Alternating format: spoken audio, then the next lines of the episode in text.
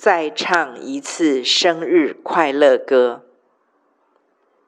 追想古时的事，没有一样不是恩典。圣灵曾经指正我，没有绝对的教导者，没有绝对的给予者，没有绝对的帮助者。我必须调整自己，在扮演教导者时，切切记得自己同时也是受教者。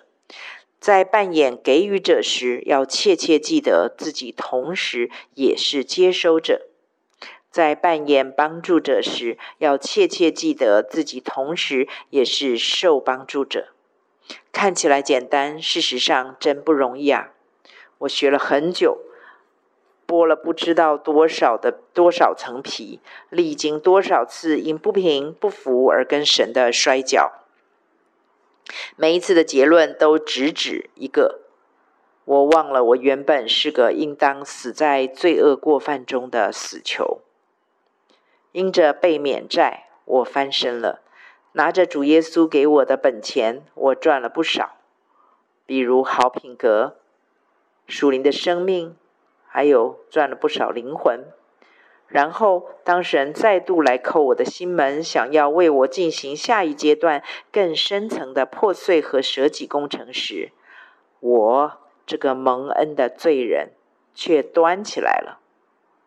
就是我身为明轩姐，我身为师母的架子，用我的美好业绩表现跟神讨价还价起来。我。失去了，我是个罪人，开恩可怜我这个罪人，离开了我的里面亦无良善，忘记了邻里贫穷的虚心人才能承接神的国的基地台。我的心思复杂了，我的角色混乱了，我的头脑手脚大到一个地步，扯得我离神的心远了。果效和结果。占据了我的注意力，想要为上帝烤个完美的苹果派的那个渴望，排挤掉了我单单傻傻待在主脚前，依偎在主胸怀的角色，整个就是沉重。